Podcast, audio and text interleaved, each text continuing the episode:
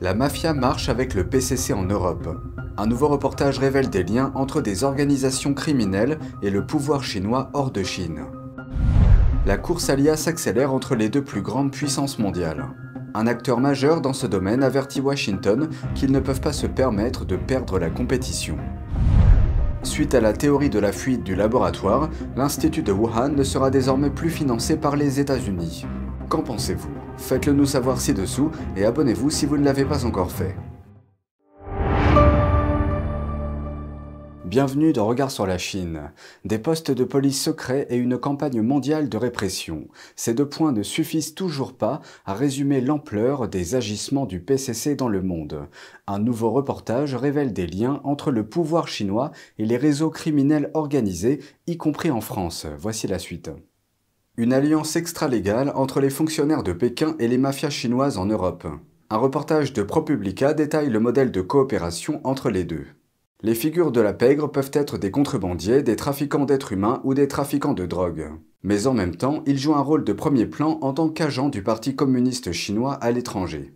Selon le reportage, les truands servent les avant-postes de la police de Pékin dans des pays comme l'Italie, l'Espagne et la France. Ils sont envoyés pour traquer et terroriser les dissidents tout en espionnant les communautés chinoises et en les transformant en colonies de l'État policier de Pékin.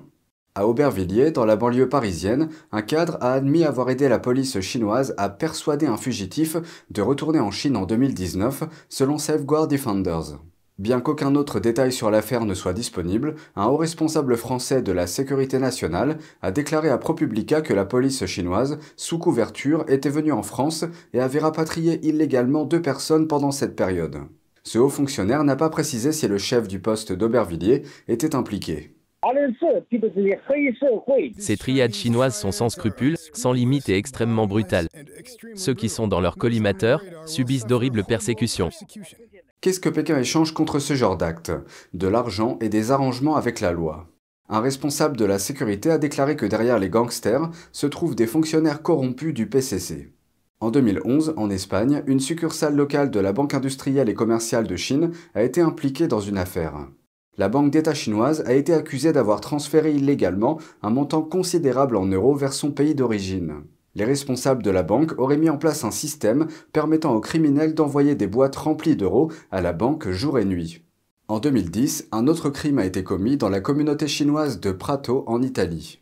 L'un des chefs de gang était recherché pour extorsion de fonds, mais il est rentré librement en Chine, son pays d'origine. Pékin a refusé de coopérer aux enquêtes européennes sur ces crimes. Avec son système, le PCC est directement allié à des organisations criminelles occidentales, et c'est une toute autre histoire. Des analystes voient Pékin se transformer en cartel criminel, prenant position même contre les petites autorités occidentales. La course à l'intelligence artificielle entre les États-Unis et la Chine s'intensifie. Un prodige de l'intelligence artificielle avertit les fonctionnaires que Pékin redouble d'efforts dans le domaine de cette technologie cruciale. Quels sont les enjeux? Pékin vise à battre les États-Unis dans le domaine de l'intelligence artificielle d'ici à 2030. Lors d'une audition mardi, un prodige de l'intelligence artificielle a averti les fonctionnaires américains que le régime chinois redoublait d'efforts. Cette année, il dépense environ trois fois plus que le gouvernement américain dans le domaine de l'IA. Pourquoi les grandes puissances se disputent-elles le leadership en matière d'IA tout comme les armes nucléaires dans les années 60, l'intelligence artificielle est essentielle pour dominer le champ de bataille. Le pays qui est capable d'intégrer le plus rapidement et le plus efficacement les nouvelles technologies dans la conduite de la guerre gagne. Si nous ne gagnons pas sur l'IA, nous risquons de céder l'influence mondiale, le leadership technologique et la démocratie à des adversaires stratégiques tels que la Chine. Wang a créé sa propre entreprise d'intelligence artificielle, Scale AI. En ce qui le concerne, la mission liée à la sécurité nationale a quelque chose de personnel. J'ai grandi dans l'ombre du laboratoire national de Los Alamos. Mes parents étaient physiciens et ont travaillé sur la technologie qui a défini la dernière ère de guerre, la bombe atomique. Il a déclaré que le Parti communiste chinois comprenait parfaitement le potentiel de l'IA dans une guerre. J'ai pu le constater directement il y a 4 ans lors d'un voyage d'investisseurs en Chine, qui s'est révélé à la fois instructif et inquiétant.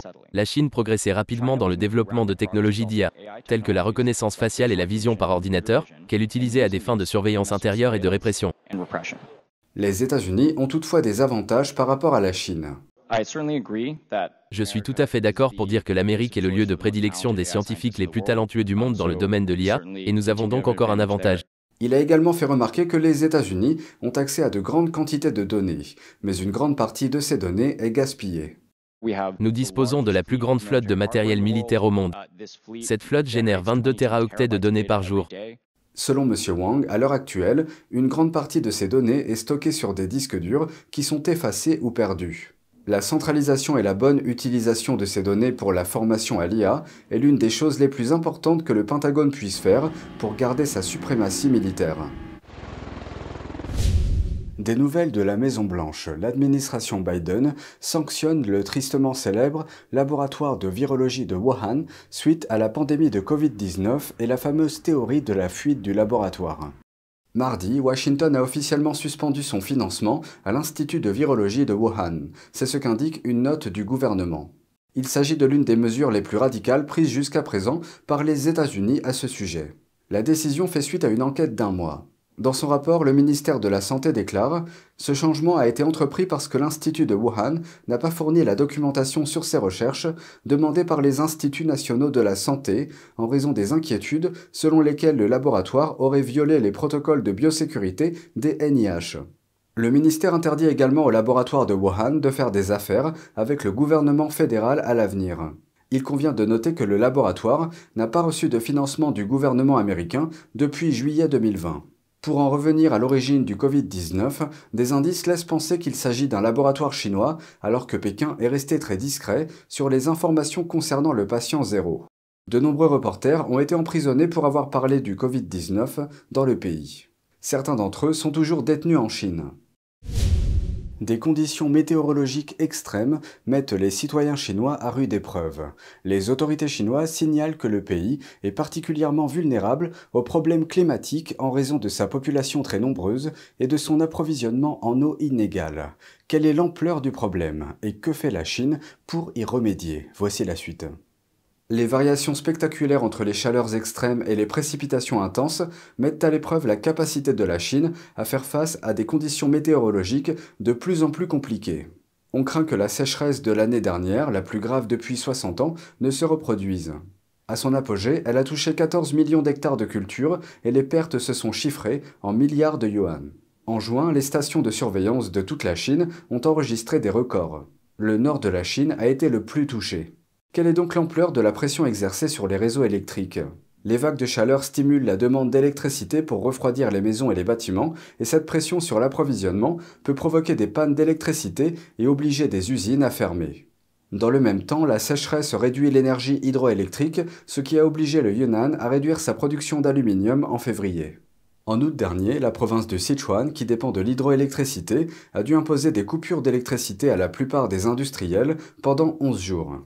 Pour augmenter l'approvisionnement en électricité, la Chine approuve l'ouverture de nouvelles mines de charbon et de nouvelles centrales électriques au charbon. Il pourrait donc être beaucoup plus difficile pour Pékin d'atteindre ses objectifs en matière de réduction des émissions de carbone. L'intensité des précipitations s'est également révélée mortelle. Au moins 15 personnes sont mortes au début du mois de juillet suite à de fortes pluies. Mais des inondations menacent également les denrées alimentaires, les cultures de blé et de riz, cruciales pour la Chine.